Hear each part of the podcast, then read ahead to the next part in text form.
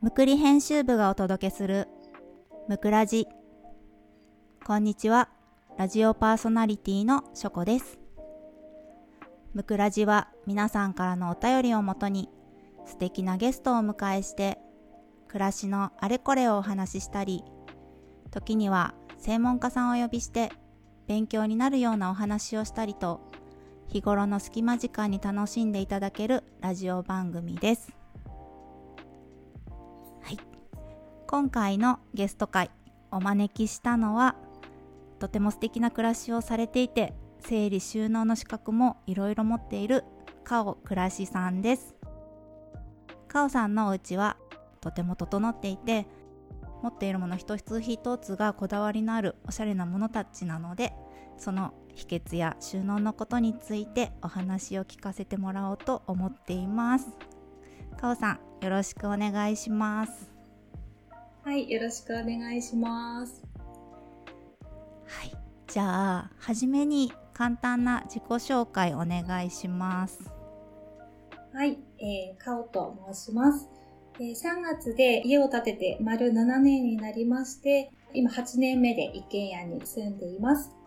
で子供がですね、今中学3年生の娘と小学4年生の息子がおりまして、で、夫はですね、今単身赴任をしています。あの転勤族で、うん、えっと、ずっと転勤もしていたんですけれども、家を建てた後は、夫は単身赴任という形で、えー6月で丸4年になります。で、今までですね、その家を建てた後の話になるんですけれども、お片付け関係のいろんな資格を勉強してきて、えー、今に至ります。どうぞよろしくお願いします。お願いします。そっかそっか、単身赴任が結構長いんだね。そう、もう丸4年、あの、息子がまだ幼稚園の年長さんの時に、単身赴任を開始して、うんうん、今でもまだ継続中なので、だいぶ長くなりましたね。うん、そっか、お家を建ててから単身赴任が始まったっていう感じうん、それまではね、もう家族で一家でこうアパートにこう転々と引っ越しをしていたんだけど、うん、あの娘の転校をあまり回数多くさせたくなかったので、家族の間で転校は1回っていうふうに決めていたので、うん、の1回の転校で住むタイミングで家を建てました。あそうなんだね、うん、転勤が多いとねどうしてもね転校がつきものになってくるからそうなんです、ね、子供にとってもねうん子供も大変だしあのこっちも本当に大変で あのいろいろなんやかんやありました、うんうん、子供もこっちもお互いに。うんうん、うん。えっとお家を建てて7年8年目に入ったということでうちも同じぐらいのうちは8年経って今9年目なんだけど、うん、同じぐらいの、ね、時期に建てててうんそうだね。かおちゃんのところはえーと注文住宅になるのかな？あそうです。うちは一応設計を一からしてもらって、うん、注文住宅っていう形で建てました。うんうん、あの私一度ねお邪魔させてもらったことが、うん、あのむくりのインスタライブの時にあるんですけどめっちゃおしゃれなんですよね。ありがとうございます。だいぶ緊張しましたけどね、あの時もね。でもすごい、うん、あの、楽しかったです。あの、しょこちゃんはじめ、編集長と、あとゆきちゃんと来てもらって楽しかった思い出です、うん、私も楽しかったです多分私インスタライブ自体が結局3回か4回しか行けてなくてだからすごい、ね、うん、貴重な体験をさせてもらいましたあありがとうございます。ね、その後ねコロナが始まってそうね。なかなかねインスタライブの方もできてないんですけど、うん、ね、ムクラジの方とかでも楽しんでもらえたらと思っているのでいろいろ聞いていきます。はいお願いします。はい。じゃあえっ、ー、とテーマの話で今日はかおちゃんが結構ねいろいろな整理収納関係の資格を取られていてその違いとかどういうものなのかっていうのをね教えてもらいたいなって思ってますはい。今まで取得した資格をざっと言っていくと、うん、私ですね、いろいろな資格に手を出していて、まず一番最初に学び始めたのが、えー、息子が幼稚園に入ってすぐの頃だったんですね。で、うん、やっぱり家もなかなか開けられないし、時間もない中だったので、うん、通信講座で、えー、整理収納アドバイザー2級を取得しました。うん、で、まあ今の現在の準1級というか、1級予備講座というところまで終了していまして、で、その後に、えー、整理収納教育士というお勉強も、これは対面の講座だったんですけど、取得しまして、その後にですね、えー、北欧式整理収納プランナーという資格を、こちらも通信講座で、えー、取得しました。うんうん、で、えっ、ー、と、さらにですね、あの、直近の話になるんですけれども、今年の2月に、えー、近藤まりえさん、こんまりさんこと近藤まりえさんの、こんまり流片付けコンサルタント養成講座というものを終了しまして、今、あの、認定のための、えー、モニターレッスンをしているところです。おー、すごい。こんまりさんは、あの、ときめくお片付け、の方ですよね。そうです。まだ整理収納とかに興味がない時確かテレビで芸人さんのお家をお片付けしているのを見たことがあって、うん、すごい人がいるなって、うん、こんな世界があるんだっていうのがすごい衝撃的だった。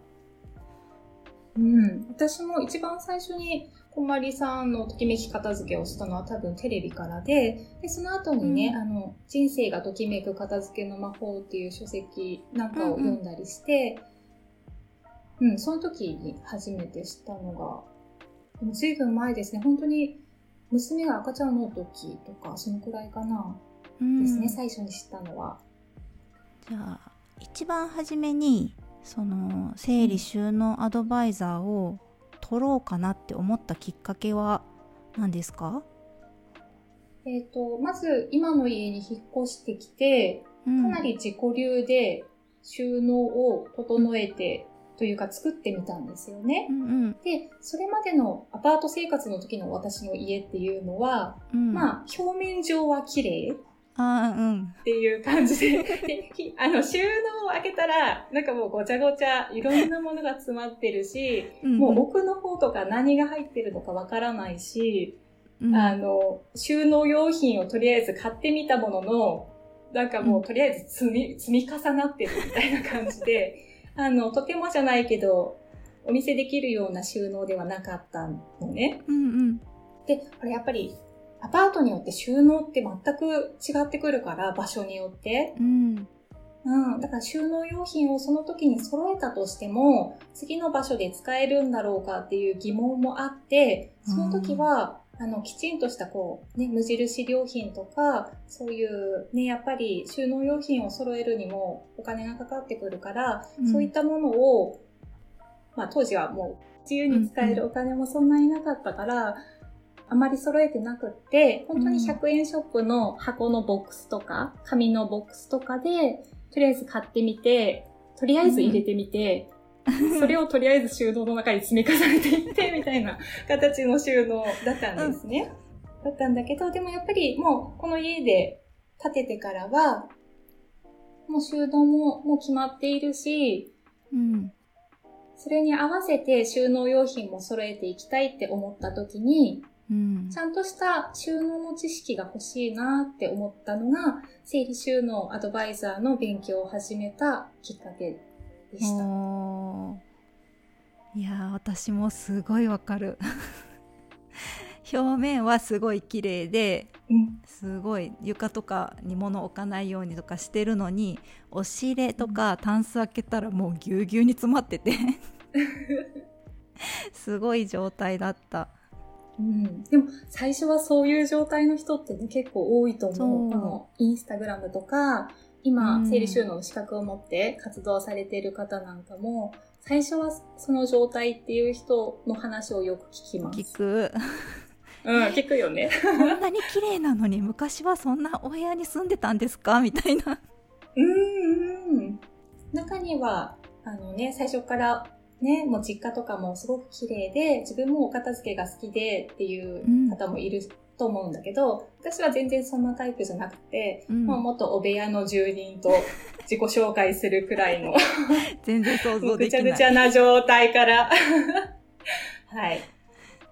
うーん、そっかそっか。まあね、なんかその、お家建てるタイミングとかってね、やっぱり綺麗に整えたいし、それをキープしたいから、すごいいいきっかけになるよね。うん、やっぱり引っ越しって、もう物を捨てるタイミングでもあるし、ね、新しく、うん、あの、お家を作っていく、ね、収納とかも作っていくタイミングでもあるので、うん、きっかけとしてはすごくいいなって思いますね。本当に。うん、うん、やっぱり引っ越しでね、あの荷物をどんどん段ボールに詰めていく中で、あの、いらないものは捨てていかないと間に合わない部分もあったりとか、うんうん、そういう面ですごくあのいいタイミングとかいいきっかけになると思います。うん、うん、じゃあその後にまあ整理収納アドバイザーと整理収納教育士ぐらいまでは皆さん多分知ってると思うんですけど北欧式整理収納プランナーとこんまり流片付けコンサルタントについてはまあ名前はちらっと聞いたことあるけど具体的にどう違うのかっていうのを多分私を含めあまり知らないと思うんですよね。うん、はいなんか簡単にでも教えてもらえたら嬉しいです。はい。えっ、ー、と、まあ、すべてのその片付けの勉強って、うん、最終的に目指すゴールっていうのは全部同じだと思っていて、うん、うん、整理収納アドバイザーとか、その公式、えー、整理収納プランナーとか、うん、こまり流の片付けなんかも、あの、何を目的にするかって言ったら、その方がお家を片付けることで、心地よい暮らしをするっていうことがゴールだと思うんですね。うん、うん、うん。で、そのゴールっていうのは、どの資格でも変わらないと思うんだけど、えっ、ー、と、どこを通ってそこまでたどり着くかっていうのが違うのかなという印象が私の中であって、うんうん、うんうん何を真ん中にして片付けを進めていくのかっていうのが違うのかなと思っていて、例えば北欧式整理収納プランナーだと、うん、シンプルで豊かな北欧ライフっていうのをイメージしながら、その北欧の暮らしのいいところとか、日本の暮らしに近いところってたくさんあるので、えっ、と、そういったところを北欧の暮らしをお手本にしながら、取り入れられるところを取り入れていって、うんうん、えお片付けをしていくという形になると思うんだけど、うん、結局その北欧の方々って、その国民の幸福度が高いっていうことを言われているんですよね。うんうんうんうん、で、共働きで、あの、家事とかも、もう二人で折半とかしていて、あの、夫婦でね。うん、で、労働時間とかも短くって、あの、ヒュッケとかね、あの、うん、よく言うと思うんだけど、週末はゆっくり過ごしたりとか、あと自然の中に身を置いたりとか、そういうことをすごく大切にしているなってイメージとか、そういう本なんかでもね、よく紹介されていると思うんだけど、で、あと日本の共通点としては自然が多いっていうこと森とか海とか湖とか、うん、うん、あの、フィンランドとかもね、あの森とか湖とかがすごく有名かな、うん、ねって思うんだけど、そういった自然が豊かなところとか、あと、その木、木という素材、天然素材の、うん、あのものがすごく多い、有名かなと思うんですよね。うん。うん、なんか木を使う収納カゴだったりとか。確かに。雑貨とかもね木を使ったものとか可愛いのたくさんあるし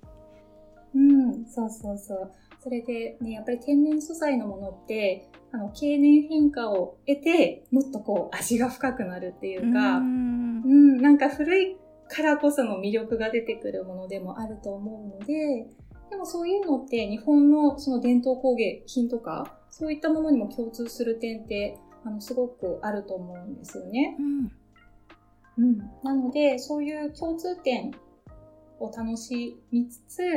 えっ、ー、と、その北欧の暮らし方っていうのをイメージしながら、うん、やっぱり暮らしを楽しむとか、人生を楽しむっていうことをポイントに置いた上で、片付けを進めていくっていう形になるんですけど、整理収納アドバイザーと違う点一つ挙げるとしたら、まあその他にですね、まあ、収納の見た目を整えるというのも、北欧式整理収納プランナーの中にはちょっとこう勉強する中で入っていて、うん、収納の見た目をやっぱり意識して、うん、えっと、そういうところもね、インテリアの勉強とかも入ってくるので、どういったインテリア、シンプルなインテリアとかをイメージしつつ、うん、あの家を整えていくっていうところがあります。そっかそっか。確かに、整理収納アドバイザーは、見た目というより使いやすさとか暮らしやすさをメインに組み立てていくので、うんうんうん、そういうところ私すごい好きかもしれない。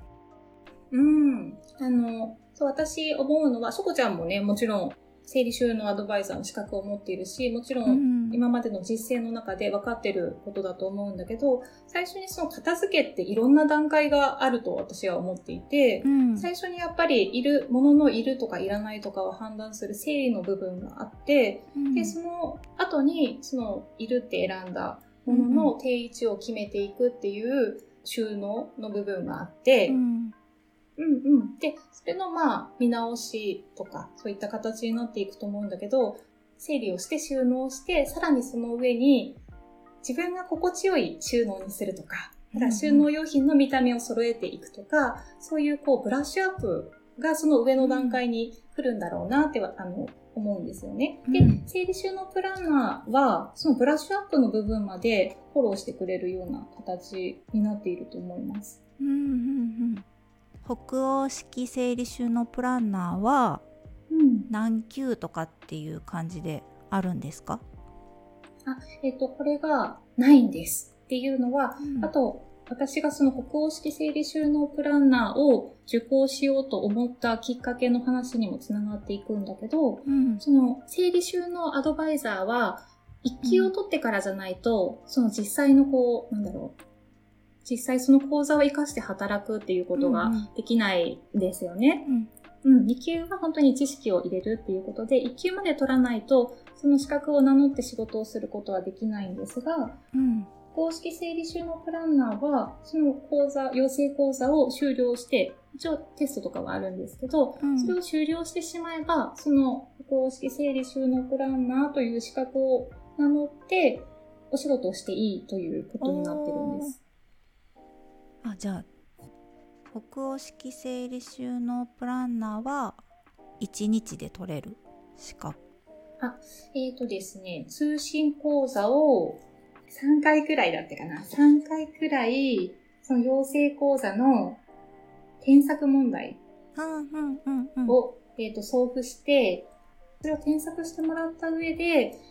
えっ、ー、と、最終的なテストを受講するようになるんですけど、なので、あの、その人によってはもうどんどん進められると思うんだけど、結局その添削課題を出したりとか、課題が全部終わった時点で、テストをまた受けたりしなければならないので、うんうんうん、まあちょっと時間がかかるというか、あの、その人のペースに合わせて受講できるものだとは思いますね。うんうん。見た目というかインテリアとかも好きだし綺麗に整えていきたいっていう方はもしかしたらねあの北欧式整理収納プランナーも視野に入れて自分でこうねどれがいいのかっていうのをね選んでいくといいかもしれないですね。うん。あとインテリアの基本もなんだけど、うん、あとは北欧インテリアの特徴とかもお勉強ができるので、あの北欧の雑貨が好きとか、そういう北欧インテリア、北欧の方のインテリアとかが好きっていう方には、あのテキストもすごく綺麗なので楽しいと思います。えー、いやもうそれだけで気になる。私も最近ちょっと北欧がすごい気になってきているので、うん、全然そんなほど遠いんだけど、うん、なんか見るのがすごい好きで気になるな。あでもね、しょこちゃんのお家も、なんていうの、ヴィンテージ感というか、うん。なんかやっぱりしょこちゃんのお家の特徴があって、すごく私は好き。ありがとう、嬉しい。うん。なんかね、ラグとかのね、使い方とか、ね、柄の選び方とか上手だなって思う。ありがとう。うん。あとじゃあ次に、えっ、ー、と、こまり流片付けコンサルタントのことについても教えてもらいたいです。はい。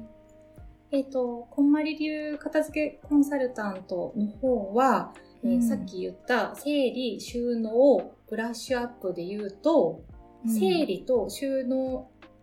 のうちの特に整理にポイントが一番いっているなと私は感じていて、もちろん収納もね、すべてのものに定位置を作っていくっていうことはするので、うん、もちろん収納の方もしていくんだけど、うん、整理の時に結局、これは必要とか必要じゃない、いる、いらない、えー、使う、使わないとかで分けていくことって多いと思うんだけど、うん、こんまり流の選び方っていうのは、私はそれだけではないなって感じていて、うん、収納の資格でもそうなんだけど、必ずその全部のものをカテゴリーごとに一箇所に出して、うん、それを一つずつ手に取っていって、うん、手に取った時の、その時の自分の感情をすごく大切にするっていう片付けなんですね。うんうんうん。うん。なので、なんかこう、物、これいるかないらないかなっていう時に、まあ私もそうなんだけど、結構こう思考を使ったりすると思うんだけど、うんうんうん。わかる？なんかこれ、あ、なんかあんま使ってないけど、あの時例えば使うしなとか、なんか、いろいろこう理由を考えたりして思考を使うことが多いと思うんだけど、その、こまりさんの片付けとしては、本当にその、そのものを手に取った時の感情、うん、それを手に取った時に体がどう感じるかとか、いうことをすごく大切にしていて、うん、うん、で、そういうのって、なんだろう、本当にね、一人一人全く違うことだと思っていて、うんうん例えば、ね、北欧インテリアが好きっていう人が2人いたとしても、あの、このカップは好きだけど、このカップは好きじゃないとか、私はナチュラルインテリアが好きでとか、好きなものってその人によっても本当に千差万別だと思っていて、その人の正解っていうのは、その人にしか本当にわからないものだと私は思っていて、その人の持つ好きっていう感情をとても大切にしている片付けだなって思うんですね。うんうん、なので、あの、今モニターレッスンをしていて、うん、今感じていることが、あの、私はその、クライアントさんの横で片付けを伴走していくっていう形になって、まあ、いろんな声かけをしながら、その方の持ち物を、その方がどういうふうに感じるのかなっていうのを判断してもらうっていうことをしていくんだけど、本当にその片付けをしていくと、横にいる私でも、あ、この方はこういう色とか、こういう手触りが好きとか、こういう考え方をすごく大事にしているんだなとか、うん、片付けをしていくと、本当にその人の好きなものとか、その人のこう、パーソナリティというか、いうのが見てる方もすごくわかるのね。で、やっぱり、その、いらないも、いらないものっていうかね、あの、ときめかないものを持った時の表情と、その方が本当に好きなものとかを持った時の表情っていうのが全然違くて、あと、こんまり流で大事だなって思っているポイントが、あの、捨てるものにフォーカスするんではなくて、自分が残したいものにフォーカスしている。うんうん。っていうのが、うん、すごく私は感じていて、それってやっぱり捨てるにフォーカスしちゃうと、結構ね、気持ちがギスギスじゃないけど、なんか捨てなきゃ捨てなきゃって。そう、なんかしんどくなってくる。そうそうそうそう、捨てるってそもそもエネルギーすごい使うし、うん、なんか捨てなきゃ捨てなきゃっていう感じになると、まあ、消耗もすごいと思うんだけど、うん、あの、こんまりメソッドだと、本当に自分が残したいものを選んでいくっていう方向なので、すごく私はポジティブだなって思っているし、うん、もう本当にその片付けをしていくことで、その人が何を大切にしたいのかっていう自分の人生の価値観に気づいていくことができるなって思っています。うんうんうん、あのよくね質問とか整理収納アドバイザーの資格を持っていると聞かれるのがあの片付けする気はあるんですけど、うん、しんどいんです。できないんですっていう人がすごく多くて、うん、やっぱりねその、うん、まず初めにアドバイスするのがもう全部出して引き出しの中全部出しているものといらないものを分けましょうねって言うんだけど、大体そういう時ってみんないらないものを探すんですよね。うんうん、私もそうだし、そのバーって見た中で、うん、あこれいるこれいらないって分ける時に多分まず初めにあこれいらないこれいらないこれいらないでいるものを残していくっていうイメージだけど、うん、そことは正反対でいるものをピックアップしていくというか、うん、っていうのはすうん。そうそうそう。もう。気持ちがすごく楽しくなるしその片付けに対しての考え方がちょっと変わってくるかもしれない。そうそうそうそう。どうしてもね、なんかこう、捨てるものをこう、見つけていって、消去法で残していくみたいな、ね、イメージがあるのかなっても思うんだけど、本当に、なんていうのかな。あ、逆にね、あの、選びづらい時は、じゃあこの中で一番好きなものはどれなの、みたいな感じで、本当に好きなものから、わかりやすいものから選んでいくっていうのも、いるいらないとか、ときめくときめかないを選んでいく上で重要だと思うんだけど、で、やっぱり大事なのが、その自分がね、持っている量、例えば服だったら、服をもう家の中から全部集めて、うん、ね、結構分散して置いてあることとかって、私も分散してるんだけど、あると思うから、それをね、やっぱり一箇所に集めて、自分がどのくらいの総量を持っているのかなっていうことを確認するのもすごく大事だと思うし、で、やっぱりね、捨てられたもののその先を考えたときに、ね、捨てればいいやっていう考えで大量のゴミを出し続けるっていうこともやっぱり違うと思うので、まあね、あの、物を手放すときに、ありがとうって言って感謝しながら手放すっていう方法があるんですけど、やっぱりその手放すことが罪悪感とかね、私もよくやるんだけど、あこれなんかあんま使わないのに捨てちゃうわ、みたいな、その罪悪感とか後悔とか捨てるタイミングって出てくると思うんだけど、その、それだけで終わらせるんじゃなくて、そのものに対して、これは私には合わなかったとか、私には使わないものだったっていうもの、ことを、あの、そのものが自分に教えてくれたっていう視点を持つのね。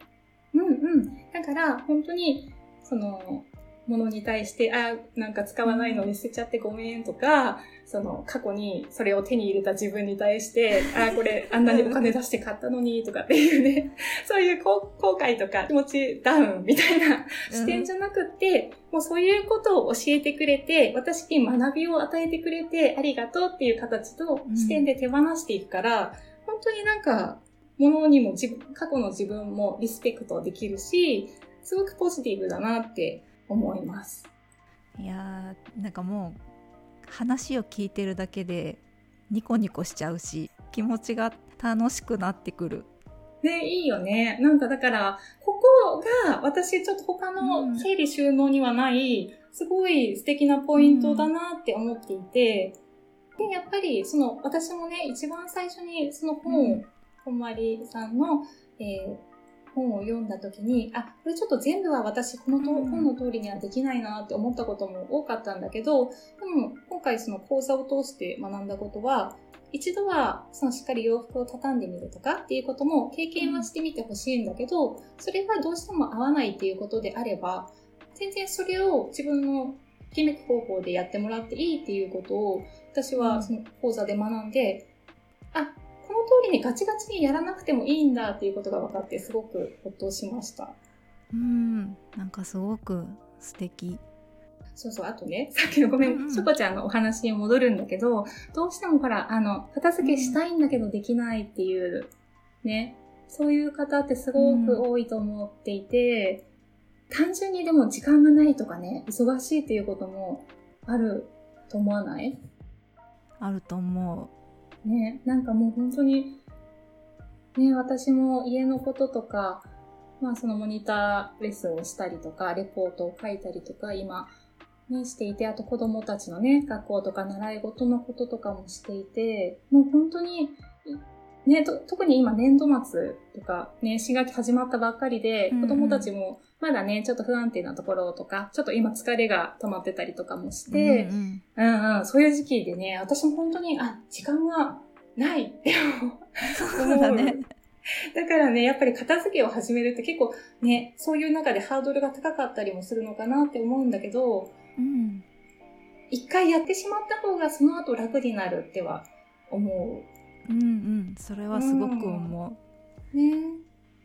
ね、初めその取り掛かりシステムっていうかねその作るまで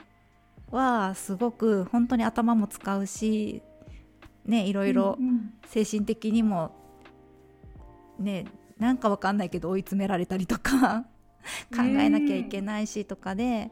本当に大変なんだけど、うん、なんかだんだん楽しくなってきて、うん、で最終的にその出来上がったら本当に暮らしの回転が速くなるというか、うん、あもうあそこにあるの分かってるから自分が絶対取りに行かなくてもあちょっとあそこにどこどこにあるしちゃんと名前書いてあるからそこから取ってきてっていう風にお願いすることもできて自分一人がこう頑張って動かなくてもよくなるっていうのがすごくいいなと思ってて。うんうん。もう本当にそれはねその通りだね。うん。まあねなんかなかなかねこうやる取り掛かるまでにね時間もないしもう何から手つけたらいいか分かんないし、うんうん、しんどいしまた今度でいいやってなると思うけど、うんうん、ね、ちょっとでも興味持ったりとか、ね、あやってみようかなってどこか思ったきっかけがあったら本当にねなんかさっきから言ってるように引き出し一つからやってみて、うん、ねそれで全然変わってくるので。うん。もう本当にね、しょこちゃんの言う通りで、なんかうちもね、やっぱり片付ける前は、もうあれはどこなのとか言って、私がはいはいって探しに行くような、出しに行くような形 だったんだけど、今はね、もう本当に、もう場所も決まってるし、ラベリングもしてあるから、ああれはどこなのって聞かれても、もう口頭で、あそこの下から何段目の、ね、あの、右下の引き出しのそこにあるからって言えば、もう子供たちもね、自分で探してくれるっていう。うんうん。楽、ね、それは楽だよね。やっぱり、その収納が整ってなかった時っていうのは、自分でも、あそこら辺にあるけど、みたいな感じで、説明できないみたいな。引き出し、あれ、どこだっけみたいな、全部引き出し開くみたいな。そう。で、しかもその目的のものを下の方から引っ張り出すから、どんどんこうごちゃごちゃが連鎖していくみたいな。まあってなるね。そうそうそう。忙しい時にまあってなる。そうね。だからもうこんなんで片付けなんてやってる暇ないみたいな風になっちゃうんだけど。でもやっぱり本当に、あの、もしね、自分でやっぱりできない、自分一人ではちょっと難しいなって思った時は、その、整理収納アドバイザーさんとか、うん、あのね、歩行式のプランナーさんとか、そのこんまり流のコンサルタントさんとかも全国にも今たくさんね、いると思うので、うん、うん、自分が本当にね、いいなって思う方にちょっと声かけてみるとか、ワークショップだけでもちょっと参加してみるとか、そういう方法もね、うんうん、あると思うし、結構みんなね、雑誌とか見てるから、そのやり方とかは分かってるっていう子、結構多い。私の友達でもね、うん、そう、全部出して選んでしまえばいいっていうのは分かってんだけど、それができないみたいな子がや